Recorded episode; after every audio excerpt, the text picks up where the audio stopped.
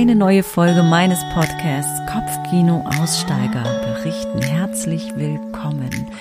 Dina Helwig ist mein Name. Ich bin Schauspielerin und Sprecherin, habe einen Podcast gemacht vor knapp einem Jahr zum Thema Ausstieg, denn ich bin als Kind von Zeugen Jehovas groß geworden und erzähle hier meine Geschichte, wie ich es erlebt habe. Und manchmal ist auch eine andere Person mit bei mir im virtuellen Raum und erzählt von ihren Erfahrungen. Und diesmal habe ich eine tolle Frau im Interview. Sie ist nicht direkt eine Aussteigerin, aber hör dir am besten das Interview an. Es ist ein ganz interessantes Thema, denn es geht um das Thema Partnerschaft, wenn der Lebenspartner in einer Sekte groß geworden ist. Vorab möchte ich jedoch einen Punkt ansprechen, denn ich bin schon mehrfach gefragt worden, ob ich mit meinem Podcast Geld verdiene. Und bis dato nein, das tue ich nicht. Und ich sehe mich da auch nicht zu animiert, damit Geld zu verdienen mit einer Aufklärungsarbeit. Wenn ihr jedoch eine Organisation unterstützen möchtet, die auch Aufklärungsarbeit leistet, dann würde ich mich freuen, wenn ihr an den Verein jz.help etwas spendet. Das ist ein gemeinnütziger Verein, der sich engagiert, um Aussteigern oder Menschen, die noch sich in einer Sekte befinden, speziell halt auch bei den Zeugen Jehovas, zu helfen, zu unterstützen, wenn sie Schwierigkeiten haben und eventuell auch aussteigen möchten. Die Spenden könnt ihr von den Steuern absetzen, also ihr bekommt dann auch eine, eine ordnungsgemäße Quittung dafür. Die Links dazu findet ihr in den Show Notes. Und da würde ich mich drüber freuen. Ansonsten gibt es genügend auch Anlaufstellen, die unterstützt oder die man unterstützen kann. Da findet ihr auch sicherlich einige im Netz. Genau, das ist mir noch ganz lieb gewesen, das zu, äh, zu, erwähnen. Ich bekomme da keine Provision, ich bekomme davon gar nichts. Ich bin auch dort kein Mitglied, noch nicht. Eigentlich Schande über mein Haupt, sollte ich. Ähm, das habe ich aus mir heraus, diese Idee gehabt. Ich wurde nicht gefragt und das ist ja frei aus mir herausgekommen, jetzt diesen Aufruf zu machen. Aber jetzt, ja, höre ich auf zu reden und fange mit dem Interview an. Viel Spaß beim Zuhören, ein ganz tolles Interview und ja, Ton ab.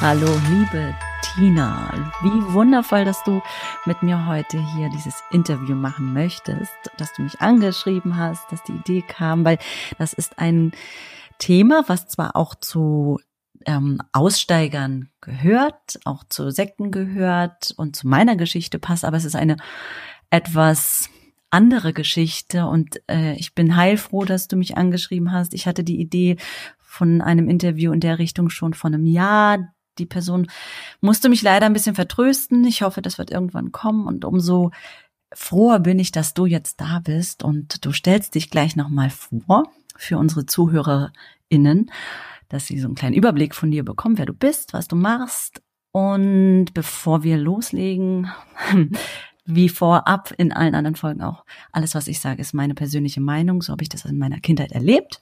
In Bezug auf die Zeugen Jehovas gilt nicht im Allgemeinen. Und das Wort ist an dich gerichtet. Hallo, liebe Dina.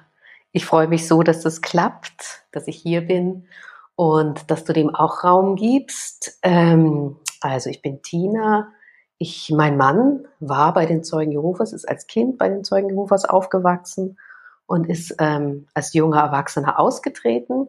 Und wir haben uns dann später kennengelernt, da war ich schon 35, also wir waren beide Mitte der 30er. Und ähm, ich bin in dieses Umfeld so reingerutscht, also durch meine Liebe und durch meinen Mann, der auch immer noch Kontakt zu seinen Eltern hat und seiner Familie hat. Und ähm, ja, bin da wie der Frosch ins erst kalte Wasser gehüpft, aber dann langsam habe ich gemerkt, dass es doch brodelndes Wasser ist. Und ähm, das hat viel mit mir gemacht und ich habe da viel drüber nachgedacht. Und deswegen freue ich mich heute sehr auf unseren Austausch ich mich auch wirklich. Also ich habe gestern Abend auch noch mal so ein bisschen reingehört in mich, was das für ein Thema ist und es ist fast so, ich glaube, noch weniger thematisiert in der Gesellschaft oder angeguckt worden. Jetzt vielleicht natürlich durch unsere Zeit, in der wir uns befinden und viele andersdenkende Menschen. Und ich möchte es jetzt gar nicht so in diese Verschwörungstheorien, äh, Theoretiker Richtung schieben. Aber auch da gibt es ja ganz viele Konflikte auch zwischen den Familienpartnern oder Familienmitgliedern. Und es ist ein Thema, ja, wo man noch gar nicht so hingeguckt hat. Noch viel weniger habe ich das Gefühl als das, worauf ich mich ja so ein bisschen gesetzt habe, auf das, dass es Kindesmissbrauch ist in solchen Gruppen, die Kinder dort ähm, sehr ähm, radikal und vehement zu erziehen in diesen Lehren. Und deswegen bin ich wirklich umso glücklicher, dass du heute da bist.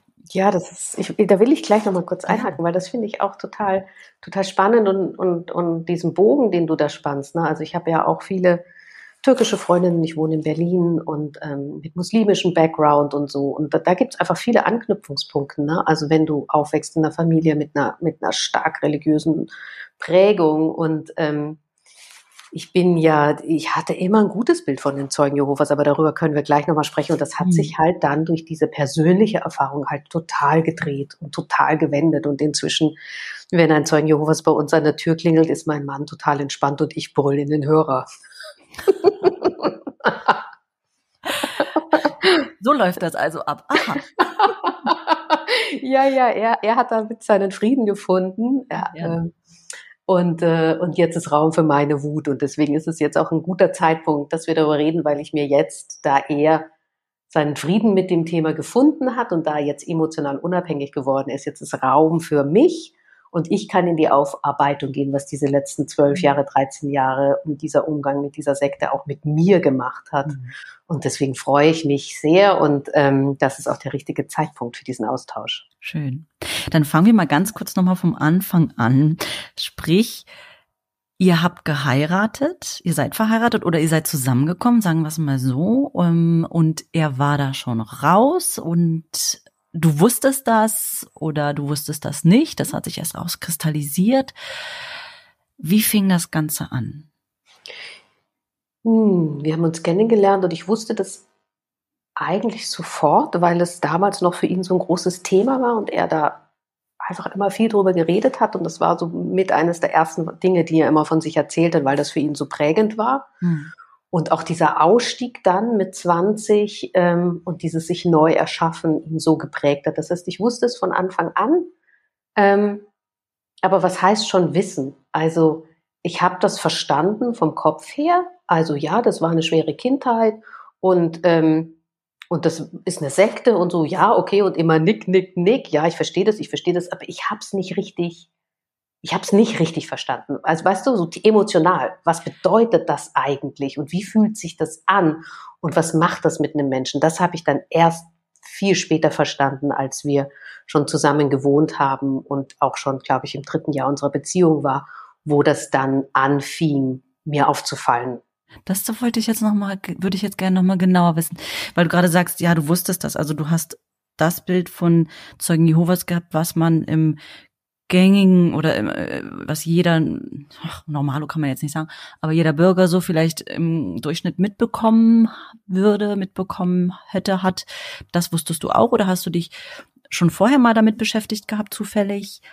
Und wusstest darüber dann in dem Fall mehr Bescheid, was das bedeutet oder wer die sind? Also ich wusste, das war meine Mutter. Ich komme aus Wien und äh, meine Mutter, da kamen immer zwei Frauen, die Mutter und ihre Tochter, die waren schon beide erwachsen. Die kamen immer jeden Monat zu meiner Mutter, brachten den Wachturm und dann haben die zusammen Tee getrunken oder Kaffee getrunken und haben geplaudert. Und dann lag der Wachturm immer die ganze nächste Woche auf dem Altpapierstapel, ähm, weil meine Mutter den Wachturm und die Zeugen Hofers gar nicht interessiert haben, sondern sie diesen Plausch mit diesen Frauen immer so toll fand. Mhm. Ähm, und äh, ich hatte so ein Bild von den Zeugen Jehovas als so ganz nett und ganz lieb und es ist so eine Religion wie, wie, wie das Christentum. Also meine Mutter ist Protestantin, in Wien auch eine Minderheit, aber eben ne, eine anerkannte Religionsgemeinschaft. Und äh, genauso habe ich die Zeugen Jehovas auch verortet und wie sie da immer in ihren adretten Röcken und in ihren adretten Jacketts stehen. Und für mich waren das die guten Menschen, hm. so die netten, die, die vertrauenswürdigen, die es gut meinen das war so mein Bild von den Zeugen Jehovas und ich, glaube, damit hatte ich schon ein sehr konkretes Bild vor Augen, ähm, was mich da erwarten würde, als er gesagt hat, ähm, meine Eltern sind bei den Zeugen Jehovas und ich bin da ausgetreten, dachte ich so, ja, ja, ne? Also ich mhm. bin auch nicht mehr, bin auch, bin auch aus der Kirche ausgetreten. Häkchen. Das heißt, du hattest ein gutes Bild eigentlich von denen. Ne? Ich hatte ein gutes Bild, ja. Ich hatte ein gutes Bild von den Zeugen Jehovas auch noch lange in die Beziehung hinein. Und das, das war für mich schwierig, das übereinzukriegen, dieses Bild der Zeugen Jehovas als die netten, ich habe schon gesagt, mit ihren langen Röcken und ihren Jacketts und immer adrett gebürstet und so. Und auch heute noch, also mein Schwiegervater, ich mag den total gerne. Und das ist ein guter Mensch auf der einen Seite und auf der anderen Seite diese emotionale Übergriffigkeit, diese Respektlosigkeit, dieser enorme Egoismus, den diese gelebte Religion aus meinem Blick hervorbringt. Mhm. Da, ich habe ich, ich hab da immer noch Schwierigkeiten, das übereinander zu kriegen. Also es fällt mir immer noch schwer, dass das Gute, das, was so gut aussieht, so verletzend und ähm, auch gefährlich ist. Ja. Habt ihr darüber dann am Anfang, also weil dein Mann anscheinend wie ich dann auch, ich bin auch immer jemand gewesen, die sehr frei darüber erzählt hat. Ich habe das nie zurückgehalten, aber ich weiß, dass es auch viele gibt, die das null irgendwie nach außen tragen, dass sie da mal waren, weil es sehr schambesetzt ist auch. Also ich habe mich auch am Anfang zwar auch geschämt irgendwo und wusste immer, alle Menschen stehen dann vor dir und denken, du bist so ein ähm, Vergewaltigungsopfer. So fühlte sich das immer an, was es ja auch so mit meinen Augen jetzt schon auch in die Richtung ist, so ein Missbrauchsopfer. Ähm, aber ich habe immer sehr frei erzählt, also dein Mann auch. Habt ihr darüber auch trotzdem noch viel diskutiert dann oder er hat einfach von sich erzählt, weil er das rauserzählen musste und du hast es dir einfach nur angehört oder gab es da auch schon viele Gesprächsthemen am Anfang?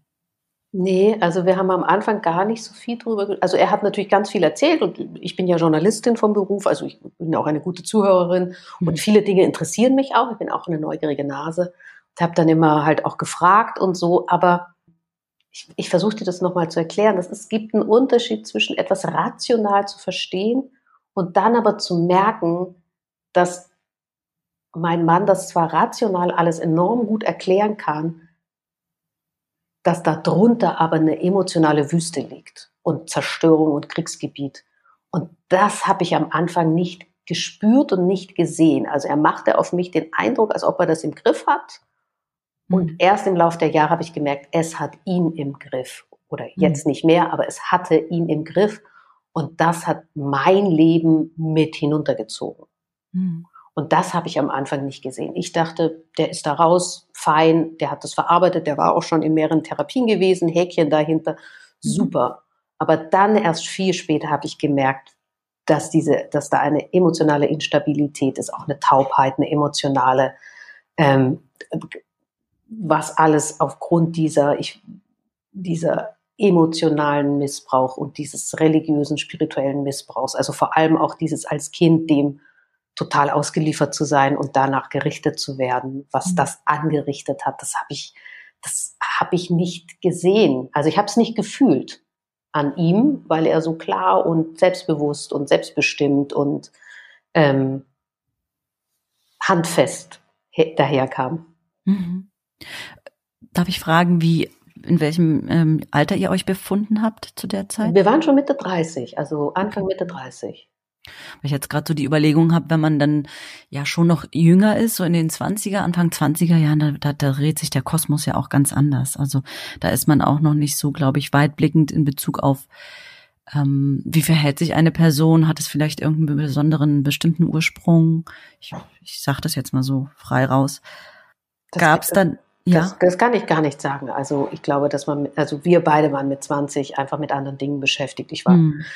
Redakteurin, habe viel über das Nachtleben und über elektronische Musik geschrieben. Er hat auch im Clubkontext gearbeitet. Ähm, wir waren einfach voll im Leben sozusagen. Und dann mit Mitte 30 wurde es ruhiger und der Job rückte mehr in den Fokus. Wir wollten eine Familie gründen, was wir dann ja auch sehr viel später getan haben. Ähm, aber äh, da wurde es ruhiger und dann kamen die, die Zerwürfnisse der Seele wurden dann einfach sichtbarer. Würdest du es dann daran festmachen oder gab es irgendwelche Dinge, die passiert sind explizit Um Ach, jede Menge. Also für mich war das Verwirrendste, um ehrlich zu sein, zu, zu Beginn diese Familientreffen. Also, ne, wie gesagt, man hat noch Kontakt mit, mit seinen Eltern. Also jetzt ist die Mutter verstorben, also jetzt nur noch mit dem Vater. Der große Bruder ist auch, ist auch bei den Zeugen Jehovas, die kleine Schwester nicht. Also es gab Familienzusammentreffen und vor den Zusammentreffen, also bevor wir da hingefahren sind, war er über Tage eigentlich nicht da. Also extrem gestresst, dünnhäutig, emotional angegriffen oder ganz taub.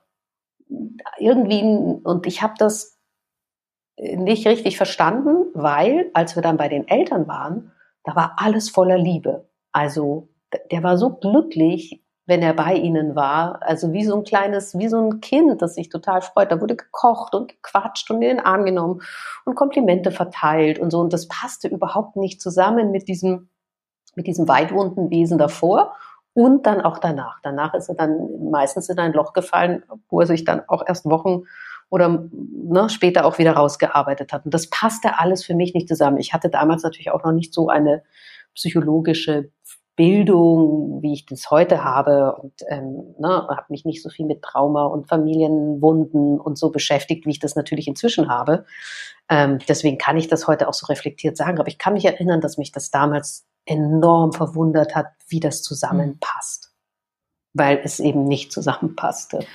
Du hast gerade ein, eine Sache erwähnt, die ja natürlich auch bei ehemaligen Zeugen Jehovas den meisten oder vielen Familien, soweit ich das mitbekomme, wirklich zu Stress führt und zu wirklich Emotionen, tief, emotionalen Tiefen, dass wenn man sich dagegen entscheidet, die Familie, die noch dabei ist, die andere Familie, also die sich dagegen entscheidet, die Partner, mhm. die Familienmitglieder, ächtet und sich dem entziehen.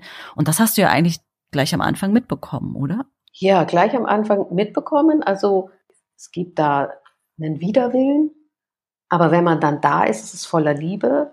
Aber danach fühlt es sich auch nicht gut an. Also das war so ganz unstimmig. Und wenn man so als Partnerin dann dazukommt, es gibt ja dann sozusagen nicht ausgesprochene Regeln, die sich diese, da geht ja so ein Riss durch eine Familie. Ne? Also die einen sind noch dabei und die anderen nicht. Und damit das klappt, gibt es unausgesprochene Regeln über Dinge, die, über die man nicht spricht, ähm, Dinge, die man nicht sagt und so. Und dann kommt man so als Partnerin dazu. Und ich war, ich habe mich einfach fast nicht getraut, irgendwas zu sagen, was gar nicht meinem Naturell entspricht, weil du darfst nicht über Weihnachten reden, du darfst nicht über Geburtstage reden. Ne? Also wir hatten uns kennengelernt im Oktober. Johannes war mit gewesen beim Weihnachtsfest in Wien bei meinen Eltern. Dann habe ich irgendwann im Frühjahr seine Eltern kennengelernt und dann habe ich halt von Weihnachten von meinen Eltern erzählt und Johannes fror das Gesicht ein. Weil das ist so ein bisschen wie Lord Voldemort bei Harry Potter. Das ist das Unausgesprochene, was man nicht ausspricht. Aber ich war halt Harry Potter in dem Fall. Ähm, ist lustig, dass ich jetzt den Vergleich nehme, weil Fantasy darf man auch schon nicht erzählen. Also, ne, und es geht immer weiter und immer weiter. Und je, je mehr du in dieses Rabbit Hole Zeugen Jehovas reinfährst, desto mehr Dinge kommen, über die darfst du nicht sprechen, die darf man nicht sagen. Man darf dann nicht, na, Kinderbücher mit Feenwesen, so. Und jedes Mal, jedes Mal, und ich dann immer frei Schnauze, am Anfang noch, bis ich es dann irgendwann bleiben hab lassen, weil immer mich irgendein Blick traf. und ähm, äh, weil ich das Unausgesprochene ausgesprochen hatte. Und äh, ich dachte, okay, wenn ich mich jetzt an diese Regeln halte, wir sprechen nicht über Weihnachten, wir sprechen nicht über Ostern, wir sprechen nicht über Geburtstage, dann komme ich da schon gut durch. Okay. Aber das stimmte nicht. Das wollte ich dich gerade fragen. Auf einer Skala von eins bis zehn und zehn ist wirklich knallhart, boah, geht gar nicht wo war dein, deine Skala, das kann ich noch so ertragen. Da musste ja gerade noch so bei fünf oder vier gewesen sein. Das ging schon noch für dich. Konntest du noch so vereinbaren? Also das könnte ich alles noch sehr gut vereinbaren. Da war ich so bei zwei oder drei quasi. Da spricht man halt nicht über Weihnachten und mhm. dann wird halt nicht zum Geburtstag gratuliert. Pff, okay. Aber dann später, als wir dann, als dann meine Schwiegermutter verstorben war und wir eine Familie gegründet hatten, da wurde es dann härter. Also weil mein Schwiegervater sich aus meiner Sicht einfach auch nochmal radikalisiert hat und nochmal krasser wurde. Also die, die Schwiegermutter hat das alles immer nicht, nicht so genau genommen. Also die hat dann zum Geburtstag meinen Mann angerufen, hat aber nicht zum Geburtstag gratuliert, sondern über Gott und die Welt geredet. Ähm, und mein Schwiegervater äh, äh gar nicht. Also das vehement, vehementest wurden alle Regeln durchgezogen. Und da hat's dann richtig auch an, der hat dann richtig Schoten geliefert, wo, wo ich schon an der neun war oder an der acht war und auch schon über Abbruch und Kontaktabbruch nachgedacht habe. Das, also quasi ich, ich, also wenn wir das jetzt, ich meine, wir reden ja über einen Zeitraum von mhm. zwölf Jahren und oder 13 Jahren und es war ein bisschen wie der Frosch im Wasser. Also wenn der im kalten Wasser ist, fällt ihm nicht auf und er springt hinein und alles ist fein. Und wenn du dann den Herd aufdrehst und das Wasser wird mhm. immer wärmer, dann springt der Frosch nicht raus, mhm. sondern er bleibt drinnen, bis er quasi irgendwann gekocht wird. Und so ist es mir dann ergangen. Ich, ich steckte dann da so drinnen und versuchte mich irgendwie anzupassen und klarzukommen und war aber nicht mehr in der Lage, den Schritt rauszumachen und zu sagen, das ist nicht in Ordnung hier ist eine Grenze mhm. überschritten. Also weil ich schon so viele Grenzen wahrscheinlich für mich überschritten hatte oder aus Liebe äh, sie versucht habe, gar nicht wahrzunehmen, dass ich, dass ich erst sehr, sehr, ich bin erst wirklich so vor einem Jahr jetzt an den Punkt gekommen, wo ich gesagt habe, das, mhm. jetzt reicht's mir. Weil, und davor habe ich einfach, also für mich war so zum Beispiel so eine Grenzüberschreitung, war meine Schwägerin hat geheiratet ähm, was ja super ist und auch sehr willkommen war bei den Zeugen Jehovas, weil man darf da ja nicht in wilder mhm. Ehe zusammenleben. Und ähm, dann hat sich mein Schwiegervater aber doch entschieden, nicht zur Hochzeit zu gehen und hat natürlich eine Riesenwunde geschlagen in das Herz dieser jungen Frau und auch in das Herz meines mhm. Mannes, weil wieder bestätigt wurde, dass die Religion wichtiger ist. Und dann auch noch aus diesem Grund, dass er ja ältester ist und eine Vorbildfunktion hat und Zeugen Jehovas ja Zeugen Jehovas mhm. heiraten sollen. Also er kann jetzt nicht, er freut sich natürlich über die Hochzeit und freut sich, dass seine Tochter die Liebe ihres Lebens gefunden hat und Familie gründen möchte, aber es ist kein Zeuge Jehovas und deswegen kann er diesen Akt nicht unterstützen. Mhm. Ich meine, das, das, also das war für mich so, what? aber man steckt dann schon so tief drinnen, dass man sich dieses What gar nicht mehr stellt. Also es waren meine Freunde, die gesagt mhm. haben, What? So und mich wieder so ein bisschen eingenordet haben, weil ich war schon so tief in dieser Familie drin, dass ich einfach nur versucht habe, Frieden zu bewahren und ihr müsst den Vater verstehen und dann mit dem Vater gesprochen habe. Ihr, ihr müsst aber auch deine Kinder verstehen, wie sehr die das verletzt und wie können wir denn da jetzt produktiv mit umgehen und wie können wir das denn für die Zukunft jetzt klären und so. Ich hatte da so eine Mediatorenrolle eingenommen, anstelle mich da einfach auf die Hinterbeine zu stellen und zu sagen, weißt du was? Das sind überhaupt mhm. nicht meine Werte, die du da lebst und das hat mit Liebe überhaupt nichts aus meiner Sicht zu tun. Und ähm, äh, also das, ne, dieses, dieser Respekt und dieses Menschen gut zu behandeln und ihnen nicht weh zu tun, das, das machst du nicht. Und ich finde das schwierig, dich noch in meinem Leben zu haben. So, das wäre eigentlich die natürliche Reaktion gewesen. Aber weil man schon so verdreht ist, mhm. genauso wie der Partner oder die Partnerin ja auch verdreht ist durch diese, durch diese ganze Zeugen Jehovas Geschichte und dadurch, dass ja, man hängt da so drin. Der ist ja total süß, der Vater, und es tut ihm ja auch irgendwie leid, aber na, es gibt so eine Opfer-Täter-Verdrehung und es gibt überhaupt so eine totale Verdrehung und man verhält sich nicht mehr natürlich und sagt, Alter, hm. ich glaube, du tickst nicht richtig, sondern ähm, na, man wurschtelt sich da so durch. Ja. Ich hatte ja gerade, ähm, wollte ich schon die Frage stellen, was sich da so hochgekocht hat. Das hast du gerade beantwortet. Das hat sich bei dir so hochgekocht, aber gab es bei deinem Mann auch etwas, wo du innerhalb dieser Jahre gemerkt hast, boah, hier, außer das, was du gerade am Anfang auch schon erwähnt hast, dass es ihm da nicht gut ging? Ähm, Gab es da noch mehr, was in ihm passiert ist oder was ihr miteinander erlebt habt?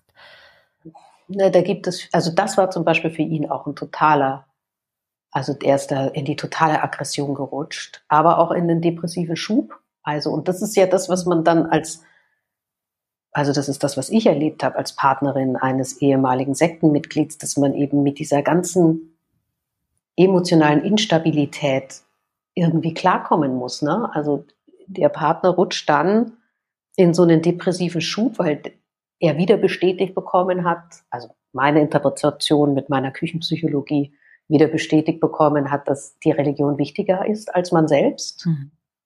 Ähm, dieses Ohnmachtsgefühl und der ne, wird dann wieder retraumatisiert und man hängt da ja als Partnerin mit dran. Also die Familienkasse wird geplündert, weil ne, ein Therapeut muss her, damit, der, damit sich der Partner wieder stabilisieren kann.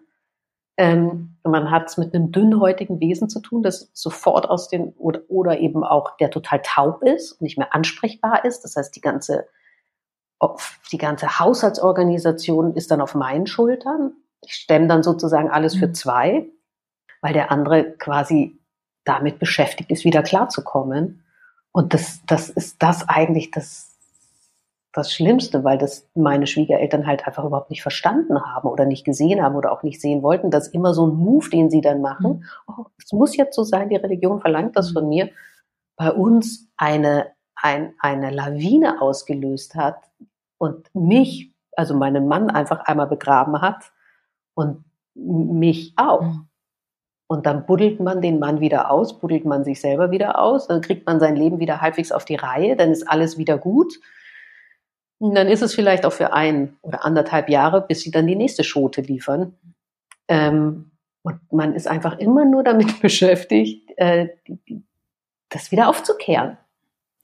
Das ist auch nicht so einfach, weil Zeugen Jehovas in jeglicher Hinsicht äh, sich im Recht sehen und dagegen anzugehen. Also schwer mit denen zu diskutieren ja eh nicht, aber doch sich zu unterhalten und ob man da auch mal eine andere Sichtweise haben kann für, weil es gibt kein, ja okay, dann eben bisschen. Ich, ich habe ja eine andere Erfahrung ah, gemacht. Okay. Also ähm, ich habe ja irgendwie inzwischen das Gefühl, die werden trainiert, mhm. was ich natürlich nicht weiß, aber weil mein, äh, die, die Zeugen Jehovas, also sozusagen aus meiner Familie, die immer wahnsinnig freundlich und ah, so siehst du das, hm, ja, aber man kann, also wir sehen das ja so und so, wahnsinnig nett, wahnsinnig glatt. Also jede, jede, also auch wenn du die mal, auch wenn du die mal härter angehst mit Argumenten oder zickig wirst, immer freundlich, immer freundlich, immer freundlich. Und ähm, dann siehst du sie wieder und das Einzige, was sie mitgenommen haben, war, sie hat die Bibel gelesen. Und da knüpfen sie wieder an. Ne? Und ich habe mir dann irgendwann angewöhnt, ich habe dann irgendwann zu meinem Schwiegervater gesagt, ich glaube nicht an die Bibel. Das ist vor 2000 Jahren geschrieben. Ich bin selber Journalistin. Ich weiß, wie viel erfunden wird und wie man alles verdreht oder verdrehen kann. Ist für mich, hat für mich überhaupt keinen ist für mich nicht Proof, dass das so ist. Ähm, und auf dieser Grundlage können wir nicht diskutieren, weil ich diese Grundlage nicht anerkenne. Mhm. Ne? Und jedes Mal, wenn er dann, weil ich dann für mich irgendwann beschlossen habe, ich rede mit ihm nicht mehr über die Bibel. Ich meine, der kennt sich viel besser aus als ich. Ich glaube an das Buch sowieso nicht. Ähm, ich glaube auch in eine ganz andere Art von Gott, aber selbst das habe ich ihm nicht mehr gesagt, weil dann reden wir ja schon wieder über mhm. Gott und dann denkt er, er kann mich umdrehen. Und dies, dies wollte ich, also und nicht böse oder blöd, sondern dann kommt immer was und dann wird hier so ein Folder rüber geschoben und ach guck, da haben wir so eine spannende Veranstaltung, wollt ihr da nicht mal kommen? Oder da grillen wir und treffen uns mit unseren Brüdern und Schwestern, das wäre doch schön und so. Also ganz lieb wird man da versucht reingezogen mhm. zu werden. Und deswegen habe ich das, als mir das dann, und ich fand das so nett, weil ich, ne, habe ich zu meinem Mann dann gesagt, guck mal, wir sind zum Grillen eingeladen. Er so, ey, Tina, die versuchen, die versuchen dich zu ködern ah, wirklich? ja, guck mal. Und dann, und zack, und so, ah, ja, wirklich? Und dann habe ich angefangen, auf der Hut zu sein und dann einfach gar nicht mehr über Religion zu sprechen, sondern zu sagen, du, du weißt doch, ich glaube nicht an die Bibel. Ähm, und was, was, gab es am Wochenende zu essen? Und dann auf die normalen Dinge zu lenken. Aber das ist natürlich enorm anstrengend, wenn du nicht sein kannst, wie du bist, sondern eigentlich immer auf der Hut bist bei jedem Talk. Es ist spannend, wie du das von deiner Perspektive erzählst, weil ich kenne es nur aus meinen Kinder, Jugend, junge Frau. Ach Gott, da war ich aber schon irgendwo anders äh, aus der Perspektive. Und mit meinem heutigen Blick würde ich auch sagen, das wird so trainiert, die machen das, das ist Taktik, freundlich erst und dann. Aber als Kind habe ich das natürlich nicht so empfunden, bestimmt auch, weil ich nichts anderes kannte und ich da so reingeboren wurde. Und als Kind denkst du auch nicht böse in der Richtung. Ähm, ich habe das so mitbekommen, dass man einfach freundlich und nett und hilfsbereit und so ist. Und deswegen habe ich, glaube ich, vorhin gesagt, dass sie die Wahrheit haben, was sie auch sagen, aber dass sie immer im Recht sind. so fühlt sich das für mich an. Also man ist immer nett, aber man weiß ganz genau, die anderen sind nicht im, also die, die haben, die haben nicht die Wahrheit, die haben nicht das, was wir wissen. Wir sind diejenigen, die Recht haben. Und deswegen läuft auch alles immer so, also du kannst mit denen halt nicht argumentieren oder so, weil ja nach hinten raus werden sie dir immer wieder zeigen wollen, dass du falsch bist. Dass du es nicht weißt, wie es richtig ja. ist. Also, und auch, auch, auch, auch dieser, dieser, ja, letztlich auch irgendwie dieser Gedanke der Auserwählten, also, was ja viele Religionen haben, ja. nur wir, ja. wenn wir uns an die Regeln halten, dann werden wir in den Himmel kommen und, tja, ihr leider nicht. Und das ist ja, also das haben ja andere Religionen auch. Also es ist ja einfach auch bitter. Ja. und das passt halt auch überhaupt nicht zu mir. Ich bin, bin ja sehr frei und wild und selbstbestimmt und ich tue mir eh schon schwer, mich an Regeln zu halten. Und ähm, dieses Konzept Zeugen Jehovas, also, also das weiter entfernt könnte man, könnte man von meinem Wesen gar nicht sein. Mhm. Und das wäre für mich ein Albtraum. Und das ist ja auch das, was die Zeugen Jehovas nicht verstehen, dass das für manche ihrer Kinder okay ist und für manche ihrer Kinder ein purer Albtraum, durch den sie sie durchschicken. Total, ja. Ne? Und, und auch immer dieser, also wo mir dann wirklich, äh, wo mir dann wirklich der Kragen geplatzt ist, ist, im, im, als dann so Corona anfing, hat mein Schwiegervater tatsächlich nochmal so einen Bekehrungsversuch unternommen bei meinem Mann, also hat nochmal so ein Buch geschickt, wo sich so ein Wissenschaftler und ein Theologe darüber unterhalten, warum es doch Gott gibt. Und hat dann noch so einen Brief dazu geschrieben und da kam dieses Paket. Ich wusste gar nichts. Er holte nur das Paket drauf und wir sahen, es ist von seinem Vater und ich dachte, das ist jetzt nicht, das kann nicht sein. Jetzt kommt die nächste Schote. Ich wusste es sofort, ne? Und mein Mann packte es aus und uns gefror beiden das Gesicht und es war sofort klar, es ist ein Bekehrungsversuch. Es ist eine Regelverletzung. Wir haben klar gesagt, keine Religion zwischen uns, sonst funktioniert das in dieser Konstellation nicht. Sonst können wir über diesen Riss in dieser Familie nicht hinweg.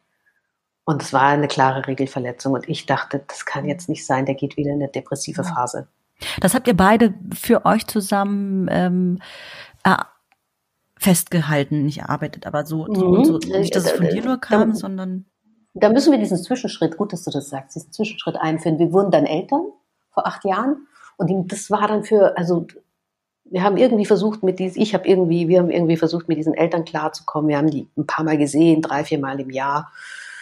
So, aber es gab Anrufe und so und jedes Mal ist, ist hat das was mit meinem Mann gemacht und ähm, dann wurden wir Eltern und das hat einen, das war so ein Ruck, der dann durch meinen Mann ging und dann hat er gesagt, so jetzt, jetzt Tacheles, weil ich möchte nicht, dass meine Eltern meinem Kind das antun, was sie mir angetan haben. Er hatte mir von so einem Buch erzählt mit so wo so, wo so die Hölle quasi dargestellt wurde mit, mit so Zeichnungen.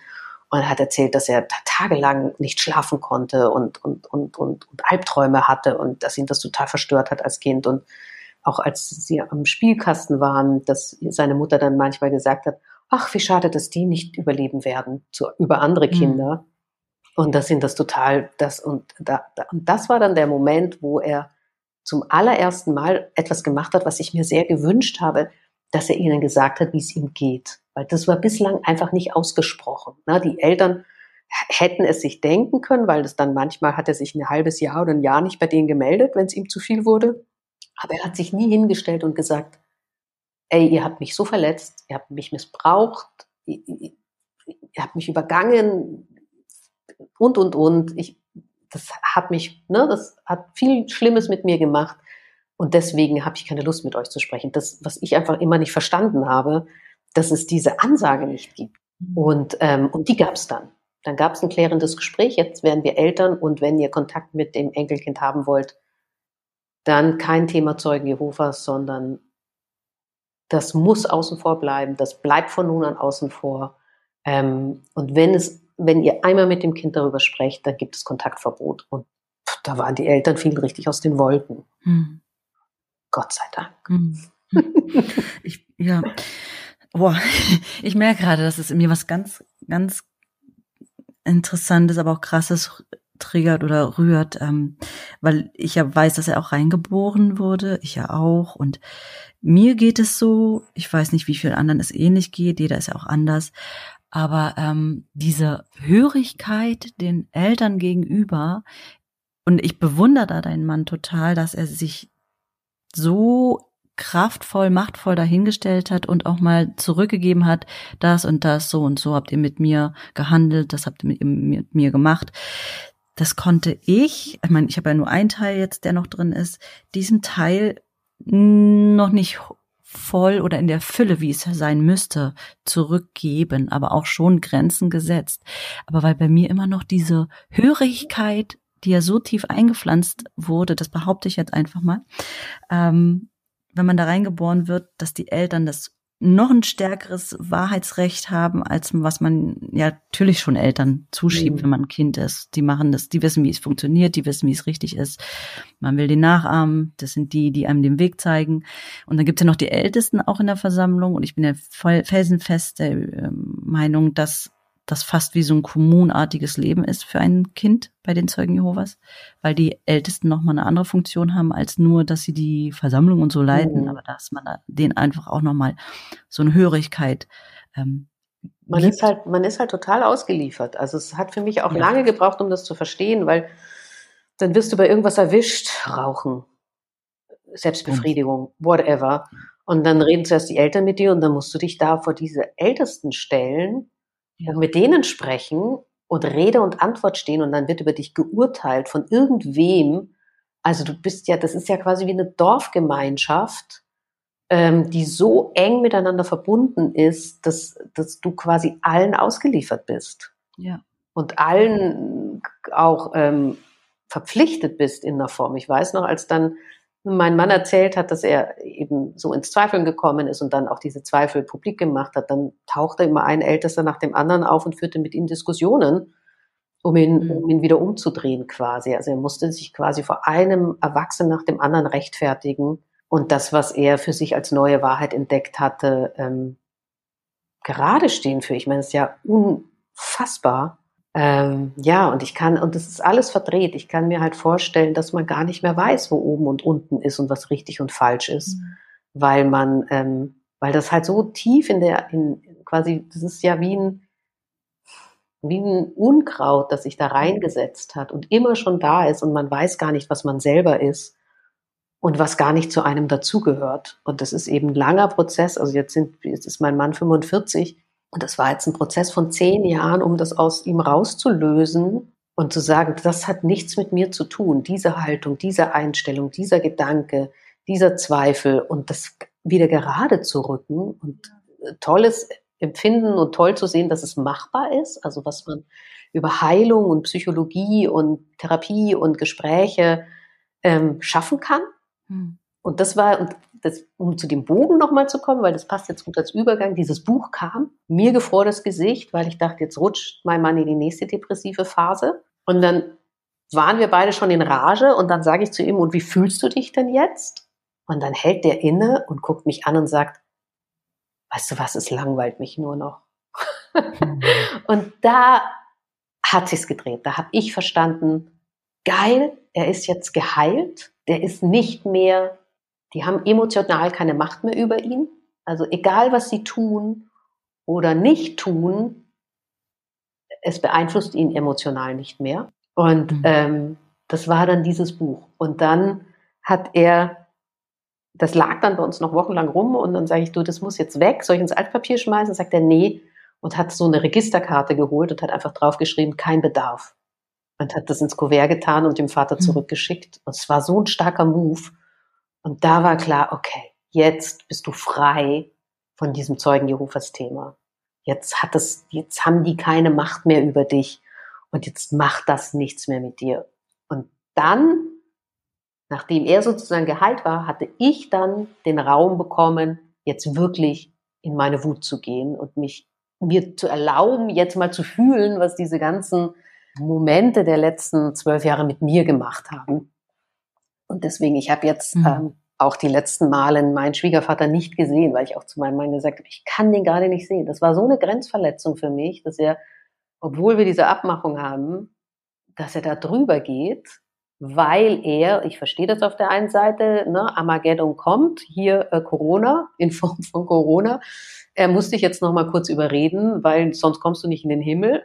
Und ne, mein Sohn wird nicht gerettet, weil wir darüber ja vorhin sprachen. Aber es ist so grenzverletzend mhm. und es ist so respektlos und es ist so ein Egoismus und ähm, das ist für mich nicht mehr akzeptabel. Bin ich voll bei dir.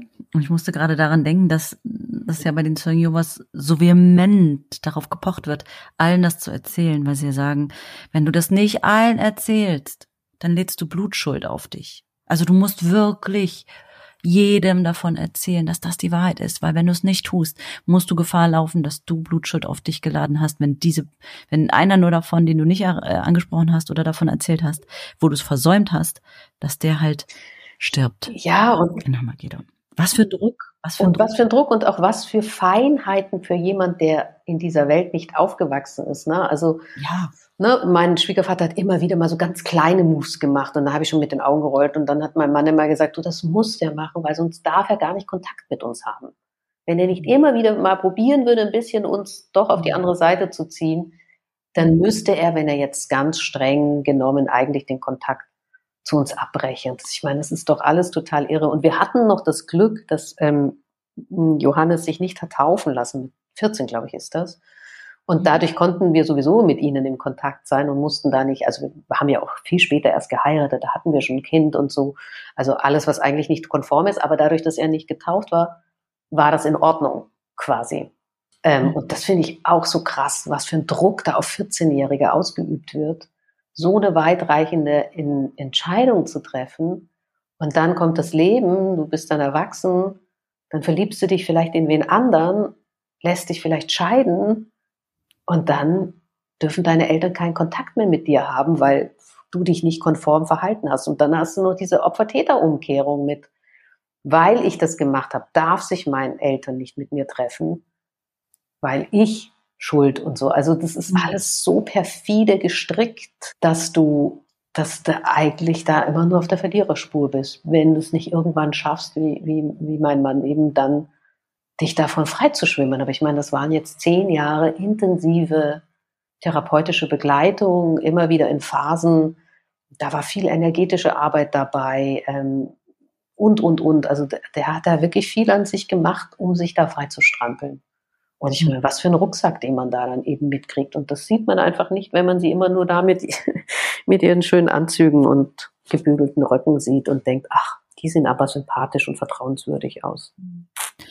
Sieht man nicht, aber auch weil es in den letzten Jahren versäumt worden ist, darüber wirklich ähm, zu berichten und zu erzählen. Und es gibt zwar Aussteigerbücher, äh, ich glaube an die 15 plus minus, ähm, wo darüber erzählt wird. Aber meistens lesen es die Leute, die wirklich nur so ein bisschen Kontakt damit haben, wie jetzt zum Beispiel du, der jemand äh, neben sich hat, der da mal drin war.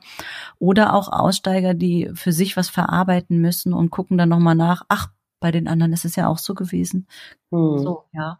Ähm, aber nochmal wirklich nach außen gehen und äh, es geht jetzt hier nicht um jemand zu titulieren oder herunterzureden oder sonstiges, sondern einfach um zu erzählen, so ist es.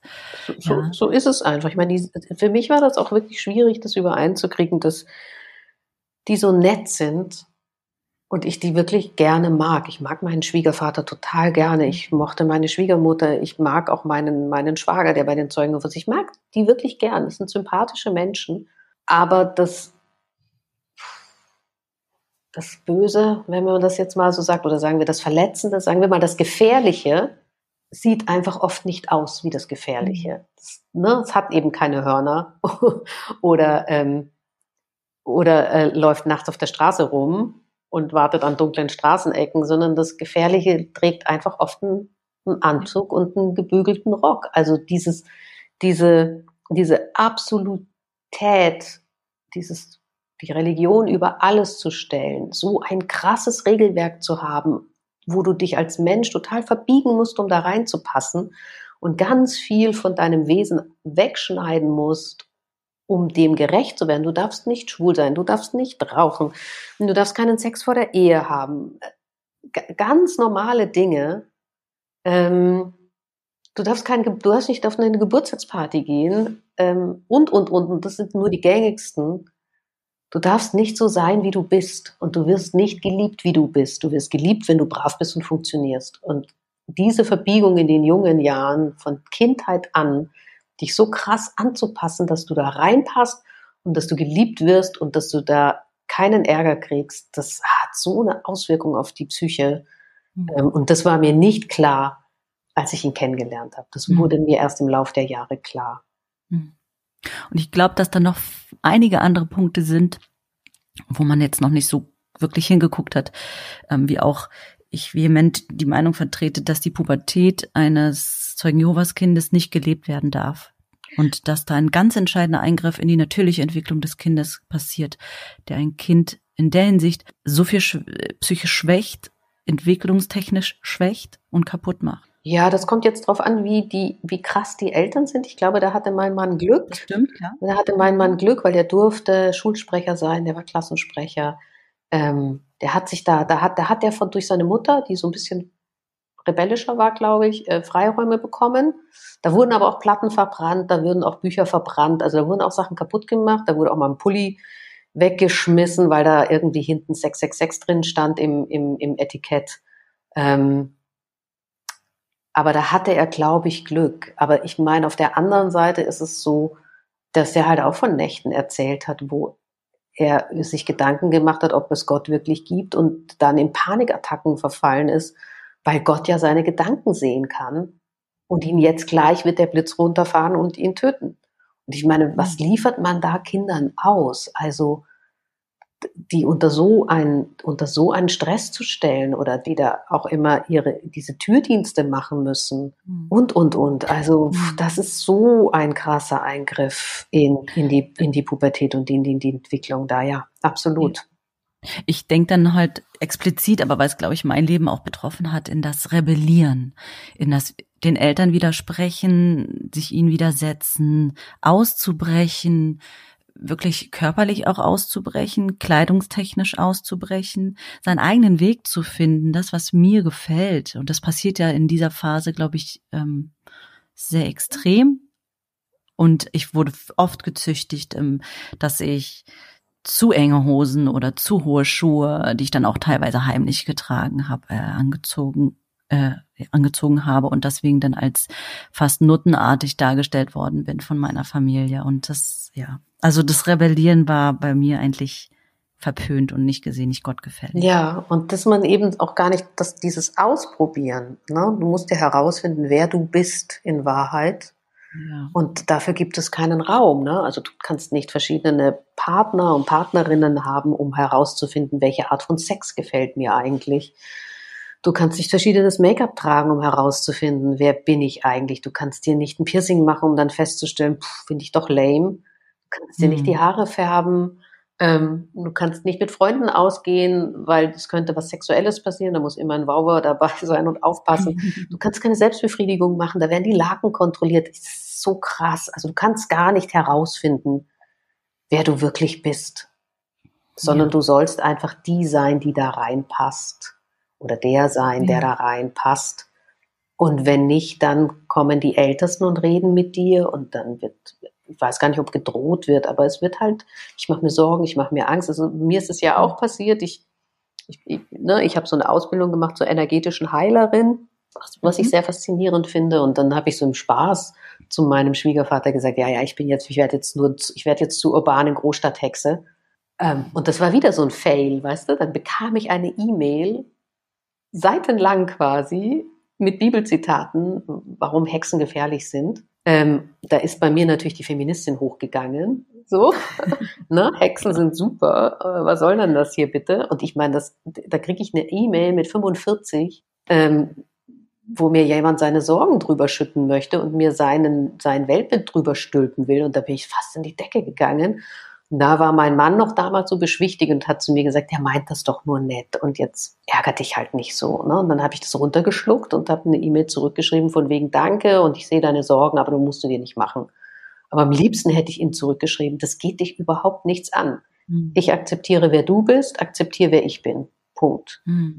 Das ist oft so eine Übergriffigkeit. Also wenn man es nicht akzeptieren kann, lass doch den anderen so leben, wie er das will. Du lebst doch auch so, wie du ja. willst. Also du lebst da dein, ne, deine Bibeldienste und kümmerst dich um deine Sachen und, ne, und stellst die Religion über alles und erwartest, ne, dass wir nicht über Geburtstage sprechen, dass wir dich nicht dazu einladen, dass wir deine ganzen Eigenarten akzeptieren, bist aber selber nicht imstande, die Eigenarten von anderen zu akzeptieren. Und dann ist das doch alles nicht auf Augenhöhe. Nicht wirklich, nein. Ja, und das ist für die, für den, für das Kind ist das schon schwer, das drin steckt.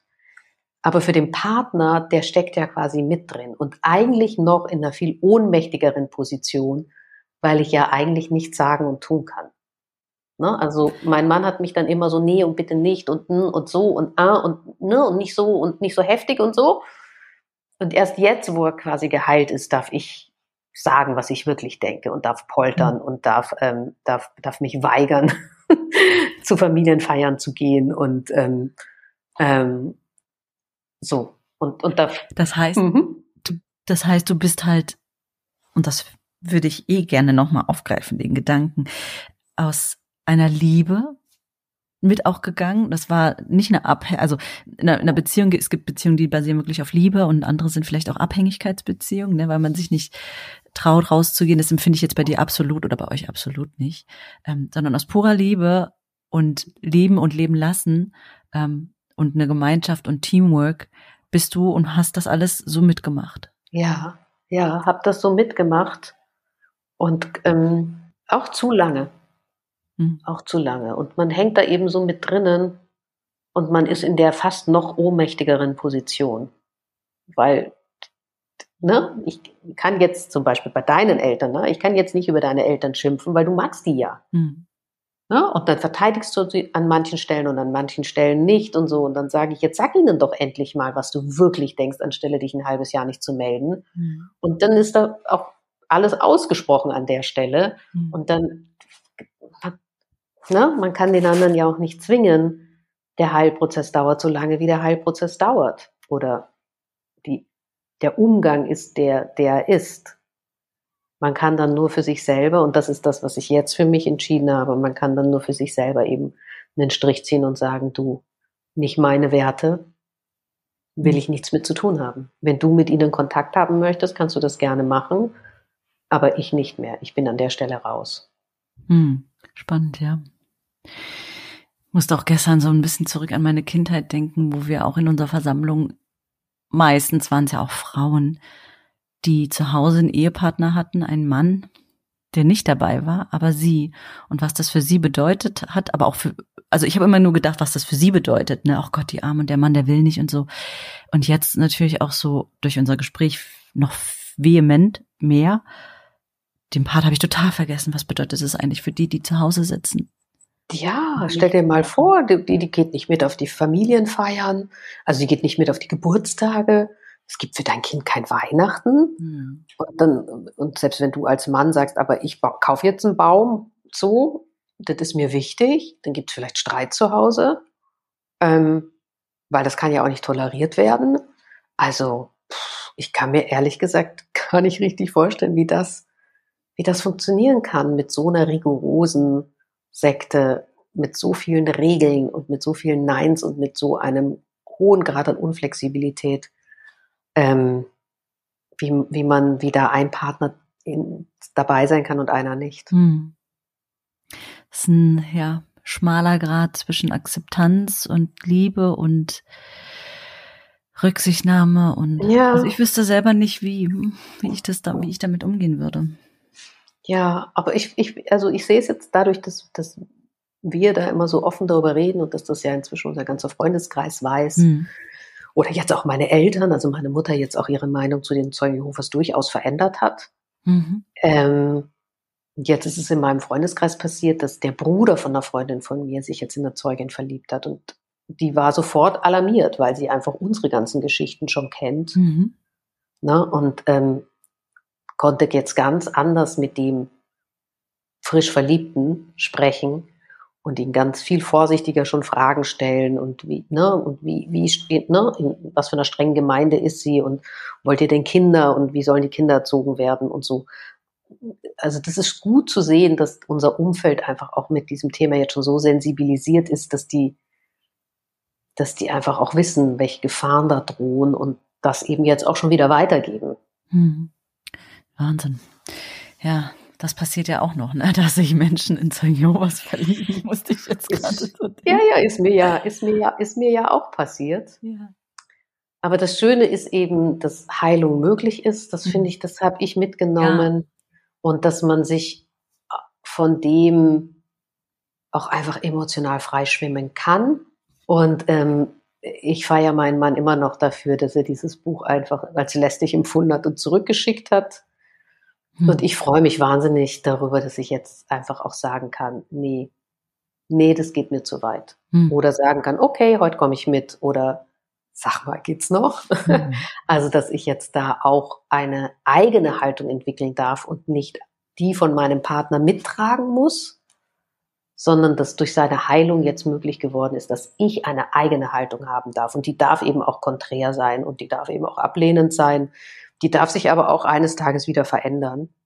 Aber das war mir eben nicht möglich. Ich konnte keine wirkliche eigene Haltung haben, weil sonst wäre da noch ein zweiter Konflikt entstanden er hatte ja schon den Konflikt mit seinen Eltern. Und wenn ich jetzt noch eine eigene Haltung entwickelt hätte, dann hätte es da auch noch Konflikt gegeben. Also bin ich eigentlich immer nur mitgeschwommen. Mhm. Ich habe versucht, so ein bisschen das Ruder zu lenken und uns aus, die, aus den gröbsten Stromschnellen wieder rauszumanövrieren. Mit einem enormen Aufwand meinerseits. Ich war auch, glaube ich, fast ein Jahr in Therapie, um da wieder, um da wieder klarer zu sehen und, und besser klarzukommen. Also durchaus sehr anspruchsvoll. Hm. Ich wollte jetzt nur noch mal mein, was ich gerade vom Stapel gelassen habe, wie kann man sich in Zeugen Jehovas ähm, verlieben? Nein, es sollte überhaupt nicht so rüberkommen. Und ich hoffe, dass keiner das so verstanden hat, sondern eher, ich habe so überlegt, wie Menschen da momentan auch reingelangen. Ja, klar, es ist eine schwierige Phase gerade, aber ja, man wird reingeboren oder man wird doch angesprochen an der Tür oder weiß ich wie und fühlt sich dazu. Aber das passiert ja auch, ne, dass sich Menschen ineinander verlieben, die komplett andere äh, Lebensansichten haben. Ja. Ja, oder dass du vielleicht auch in der Schule dein bester Freund, deine beste Freundin Zeugen Jehovas ist und du vieles davon nicht verstehst und äh, versuchst da irgendwie, also mein Mann hat auch erzählt, dass seine beste Freundin in der Schule dann ihre Geburtstagsparty versucht hat, als Faschingsparty zu tarnen, damit er kommen kann. Mhm. Was dann doch aufgeflogen ist und er durfte nicht hingehen. Aber ich meine, auch das, also ja. da hängen ja auch Freundschaften ja. und so. Also das macht einfach auch mit dem Umfeld enorm viel. Total. Total. Habt ihr da eigentlich, wenn ich fragen darf, auch eine Partnertherapie ähm, oder jeder nur eher so für sich? Also wir haben, wir haben jeder für sich gemacht. Also wir haben darüber nachgedacht, aber da waren einfach noch so viele, also ne, ich war so satt und er war so satt mit seinen Themen, das war im Einzel besser zu lösen. Hm. Also total toll, dass ihr euch trotz alledem so immer wieder auch gefunden habt, ne? Ja, das ist ja auch ganz toll. Also es ist auch eine wahnsinnige Bereicherung, mit ihm zusammen zu sein. Und es ist auch eine wahnsinnige Bereicherung, mit jemandem zusammen zu sein, der so eine Erfahrung gemacht hat. Ich bin ja selbst total spirituell, was für ihn ja auch eine totale Herausforderung ist. und, ähm, und wir uns aber darauf geeinigt haben, dass das meine Weltsicht ist, die kein Anrecht auf Allgemeingültigkeit hat. Und das ist total fein so. Also ich sage dann, ich sehe das so hm. Aber niemand anderer muss das so sehen. Und das ist schon total bereichernd eben auch mit jemandem, der da so, so viele Feinheiten lebt und wahrnimmt und für sich gefunden hat. Oder so machen wir das auch mit unserer Tochter. Also ich sehe die Welt so und für meinen Mann ist es so, dass der große Schritt für ihn war, es gibt keine höhere Instanz in der Welt als ihn. Also es gibt kein Universum oder keine Quelle oder keinen Gott oder auch keine Göttin. Es gibt nichts, was über ihm ist. Und, und dann sage ich halt zu meiner Tochter eben auch, und Opa glaubt zum Beispiel an die Zeugen Jehovas, der glaubt, dass die Welt so und so ist. Mhm. Und dann schummel ich ein bisschen und sage, und sie wollen nicht, dass man Weihnachten und Geburtstag feiert, dann ist es eh schon uncool. okay, das ist nicht ganz fair, aber stimmt und dann, aber. Und, und dann sage ich halt eben, dass Oma, also meine Mutter, die ja Protestantin ist, die Welt wieder so und so sieht. Und dann soll sich, soll sich unsere Tochter einfach aussuchen, dass ich, ja. was für sie das Passende ist. Aber das mit den Zeugen Jehovas mache ich schon so. Kann ich verstehen. Ne? Also kein wie, kein Weihnachten, kein Ostern, kein Geburtstag. Das, nee, danke. Ja.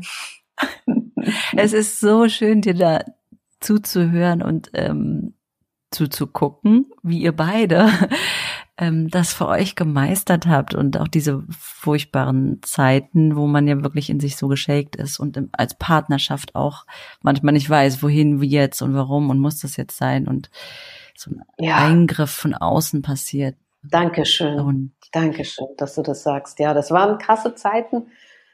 Aber ich würde auch jedem sagen, holt euch Hilfe. Mhm. Das also ist alleine fast nicht packbar und auch für den Partner oder die Partnerin oder die Freundin oder den Ehemann. Holt euch einfach wirklich Hilfe. Das ist schon viel krasser, als man wahrnimmt. Und, ähm, und na, das ist einfach ein Trauma. Mhm. Und da, da darf man sich auch begleiten lassen. Und da muss man auch als Partner oder Partnerin aufpassen, dass man nicht in eine Co-Depression oder in so ein in so einen Beschützermodus rutscht mhm. ähm, und ähm, viel zu viel Verantwortung auf sich nimmt. Also da ist auf jeden Fall gut, wenn man sich unterstützen lässt. Mhm.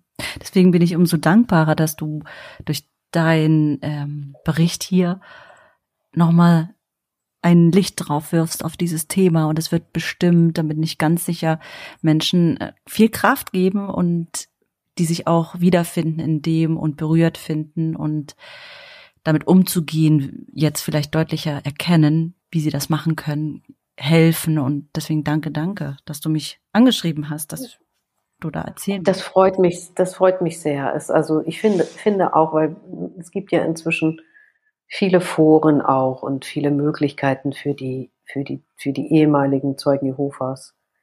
Aber dass das eben für die Partner, Partnerinnen, auch Freunde, Freundinnen ähm, sehr verstörend ist und die ja mit in Mitleidenschaft mhm. gezogen werden. Das wird einfach oft überhaupt nicht gesehen. Und, ähm, und da gibt es, weil der andere schon so leidet, gibt es einfach auch nicht genug Raum für das eigene Mitleiden oder mit drin hängen oder überfordert sein oder machtlos sein oder sich ohnmächtig fühlen das darf eben jetzt auch mehr und mehr gesehen werden, also von einem selbst, so dass man sich eben auch erlaubt, sich Hilfe zu holen oder sich erlaubt, das auszusprechen, aber eben auch von den Zeugen Jehovas, von den ehemaligen Zeugen Jehovas selbst, von den Sektenmitgliedern und auch den Leidenden zu sehen, dass der Partner dadurch eben auch leidet und auch einen Anspruch hat, dass dieses Leid und dieses Mittragen und dieses Mitertragen eben auch gesehen werden darf und gefeiert werden darf und gedankt werden darf und auch geheilt werden darf. Hm. Ja, total. Tina, gibt es irgendwas, was ähm, dir noch so auf dem Herzen ist, was wir jetzt gar nicht so angesprochen haben oder was einfach hinten runtergefallen ist? Danke dir für deine Arbeit. Danke. Das ist runtergefallen. Danke dir, Dina, für diese Arbeit und für diesen Raum, den du da geschaffen hast und für diesen Safe Space, wo Menschen kommen können und ähm, darüber reden können und zuhören können und dass es gesehen wird und dadurch geheilt werden darf. Danke dir. Es war eigentlich eher so gemeint aus deinem Leben. Aber ich weiß ja auch, dass du, glaube ich, meinen Podcast gehört hast und vor, vor gleich, gleich am Anfang, glaube ich, auch, ne? Und ähm, das dann auch an deinen Mann weitergeleitet hattest. ähm, bin ich da richtig? Ja, ja, ja, wir haben eine gemeinsame Bekannte und darüber habe ich das gesehen und habe ihn darauf aufmerksam gemacht. ähm, danke dir. Aber wie gesagt, ich dachte, vielleicht ist da irgendwas noch, was wir genau nicht besprochen haben. Du möchtest das einfach gerne noch los. Aber das hast du jetzt. Ich habe, das war alles, was ich noch sagen wollte. Ich danke dir, dass ich diesen Raum hatte, weil es gibt nichts mehr zu sagen. Alles, was ich sagen wollte, habe ich gesagt und mhm. ich merke auch, wie ich gerade wieder ruhiger werde. Es ist ein Thema, das, also ich freue mich einfach, dass ich gerade den Moment habe, auch wütend zu sein und auch aufzubegehren ja. und ähm, jetzt, wo, wo alles gut ist quasi, auf der anderen Seite bei meinem Partner. Ja. Und ähm, auch diesen, diesen, dieser Seite, also der Partnerin oder dem Partner eine Stimme geben durfte. Und ähm, es gibt da nichts mehr von meiner Seite zu sagen, außer Danke. Danke dir. Du hast so schöne Sachen auch jetzt zum Schluss gesagt. Ich, ich habe immer das Gefühl, manchmal, also dann kriege ich den Impuls, okay, hier können wir die ZuhörerInnen entlassen, mit so tollen Worten sich Raum zu nehmen, das zu bemerken auch, dass da was ist, was ja Raum bekommen darf. Ja, ich meine, das ist doch schön. Also wenn jeder, jeder, der den Podcast oder jeder, der den Podcast hört und Betroffene ist, sich danach zum Partner oder der Partnerin umdreht und sagt, danke. Danke, dass du an meiner Seite stehst. Jetzt fange ich gleich zu weinen an. Danke, dass du an meiner Seite stehst. Danke, dass du das mit mir getragen hast. Danke, dass du mir durch die dunklen Täler hilfst. Danke, dass du das aushältst, auch wenn du dich vielleicht machtlos oder ohnmächtig oder auch überfordert fühlst. Danke, danke, danke. Und wenn das stattfindet und wenn ihr das gleich macht, liebe Hörer und liebe Hörerinnen, dann wird die Welt noch ein besserer Ort. Was soll ich jetzt noch sagen? ja. Danke dir. Danke dir für deine Zeit und deine Erfahrung. Danke dir. Bis bald. Eine Bewertung ist ja natürlich völliger Quatsch. Oder vielleicht doch, denn ich möchte ja eigentlich, dass sich ganz viele Menschen diesen Podcast anhören. Also hinterlass mir doch gerne ein Like oder eine Bewertung.